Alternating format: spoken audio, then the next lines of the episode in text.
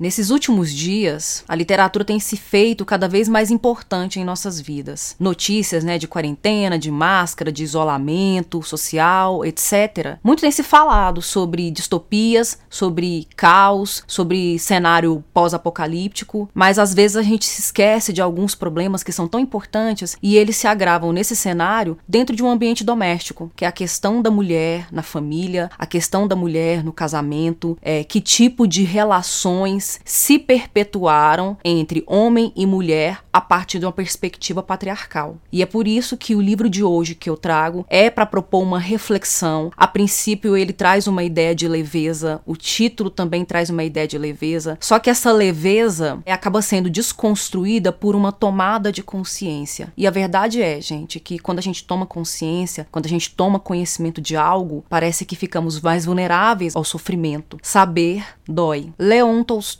um dos nomes mais aclamados é, pela crítica, um dos nomes mais importantes da ficção realista, nasceu em 9 de setembro de 1828 e ele morreu no, no ano de 1910 de pneumonia, uma doença que tem voltado com muita força. Ele se submeteu a, a condições de frio muito severas e, ironicamente, acabou morrendo disso, como algumas de suas personagens de seus romances. Além de um grande nome da ficção, da ficção realista, por realmente tratar de questões sociais, por tratar de questões da própria realidade. Muitas obras, inclusive, alguns críticos até sugerem que tenham aspectos muito autobiográficos, né? Muitos aspectos autobiográficos, por conta mesmo dessa conexão com a realidade. Mas, por outro lado, Tolstói se orgulhava muito da sua capacidade de fabulação. Ele conseguia ter na arte uma visão da realidade muito, muito consistente e muito, muito sensata. E na sua vida também ele era muito sensato. Ele vem de uma família aristocrática, todos tinham título de conde, ele também chegou a ter título de conde, mas ele se preocupava não com questões da aristocracia, ele se preocupava com questões dos trabalhadores, com a questão da plebe e chama muita atenção, considera, faz muitas considerações sobre esses lugares sociais dentro da obra dele como um todo. Ficou muito importante, muito conhecido principalmente por obras como Ana Karenina, Guerra e Paz, Ressurreição, que é considerado o seu último romance, e a novela A Morte de Ivan Illich. Mas a obra que eu vou trazer hoje é uma outra novela. Publicado em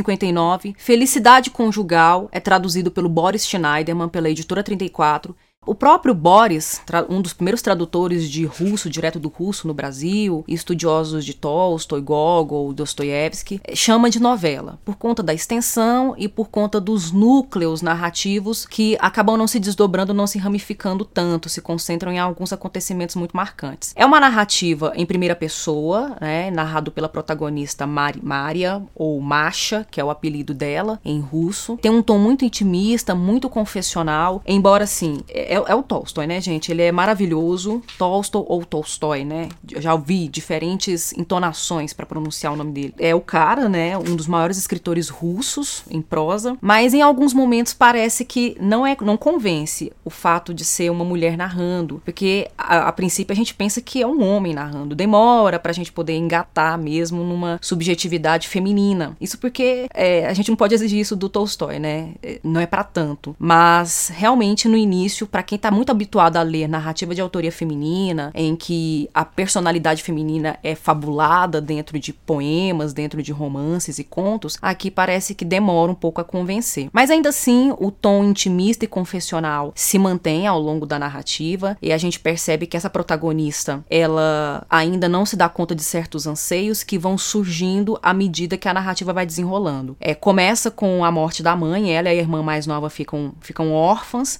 ela tem apenas apenas 17 anos de idade e começa a receber visitas de um grande amigo da família dela, o Sergei. E ele tem 36 anos de idade. Ele era um grande amigo do pai dela, ele começa a visitar a família para dar uma certa assistência e entre os dois começa a rolar um clima. Ela parece se apaixonar por ele e quer se casar com ele, mas ele se reconhece muito mais velho. Mas para a época em que eles estão vivendo, essas diferenças muito grandes de idade não pesam tanto quando o homem homem é mais velho e a mulher é mais jovem. O livro é guiado por uma certa moral patriarcal, aliás, a, a subjetividade dessa personagem protagonista é construída dentro dessa lógica. Quando ela se dá conta de que está apaixonada, de que quer se casar, ela tece considerações que estão muito ligadas a uma moral patriarcal. Tanto é que na página 25 dessa edição ela diz o seguinte: Todos os meus pensamentos, todos os meus sentimentos de então não eram meus, eram pensamentos e sentimentos dele, que de repente se tornaram meus, passaram para a minha vida e iluminaram-na. Então é muito problemático a gente tem aqui a construção de uma personagem feminina dentro de um matrimônio que não tem autonomia de ideias, não tem vontade própria e é tratado como se fosse uma propriedade do marido de fato. Só que isso não permanece por muito tempo.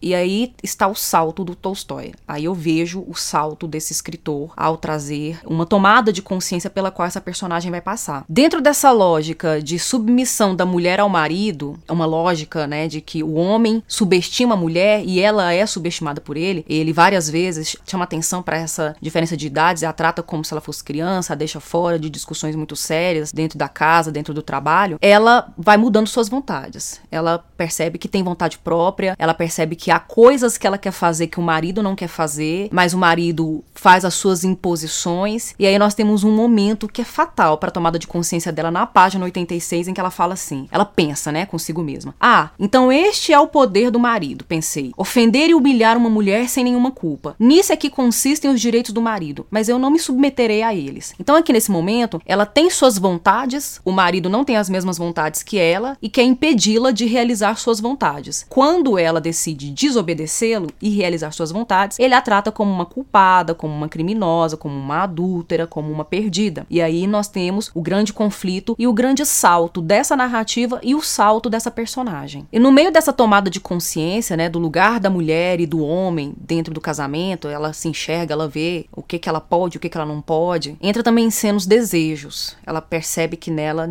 são despertados desejos que estão para além do casamento dela. E ao mesmo tempo que ela tem repulsa, asco, né, a esse desejo, eles também mexem com ela e a deixam a flor da pele. Isso se torna muito nebuloso, muito contraditório, muito problemático, porque ela vem de uma educação em que mulheres não podem dizer eu te amo nem para seus maridos, quanto mais assumir um desejo, né, ou de admitir que sentem, sentem desejos extraconjugais. Essa tomada de consciência ela, ela tem seu preço, né? Como eu falei lá no início, saber dói, provoca dor mesmo, deixa a gente vulnerável ao sofrimento. E aí ela percebe que com essa tomada de consciência, o conceito de amor que ela tinha muda, porque ela aprendeu com o marido que amar é se entregar ao outro, amar é fazer tudo pelo outro. Aí ela percebe que não, que o amor tem um outro viés, que o amor tem o viés de entregar-se para si mesmo, de fazer tudo por si. E ao mudar uma concepção de amor, a concepção de felicidade também muda. Então, a princípio, ela vivia plenamente ou estava num anseio anseio muito grande de viver uma felicidade conjugal. Mas ela percebe que essa felicidade conjugal tem um prazo de validade e aí abre espaço, abre porta para ela construir outros tipos de felicidades. Mas a felicidade conjugal, tal como ela havia é, ansiado, desejado, almejado, já não é possível mais. Outra reflexão importante que essa, que essa narrativa traz é sobre a nossa percepção de tempo. Como a gente vive realmente de uma maneira muito angustiada. A nossa condição é uma condição de ansiedade, porque a gente nunca desfruta mesmo da felicidade felicidade ou porque estamos muito apegados ao passado ou porque nós estamos muito ansiosos pelo futuro. E é, é o percurso que essa personagem faz. Portanto, o conceito de felicidade ou está no passado, né? Ah, eu queria recuperar aquele passado. Ou no futuro, ah, eu vou ser feliz como eu estou desejando, como eu estou almejando. É o que acontece com essa personagem. Aqui, inclusive, há até uma certa lógica de tempo perdido, como lá no Proust. E o tempo, o tempo perdido, né? O passado como tempo perdido, nos dois sentidos. No, sentido, no primeiro sentido de que o passado é irrecuperável, né? Aquilo que você teve no passado você não vai ter mais, só pela memória mesmo. Ou então o tempo perdido mesmo em questões frívolas. A gente às vezes gasta muito tempo pensando bobagens, nos ocupando de coisas que realmente não vão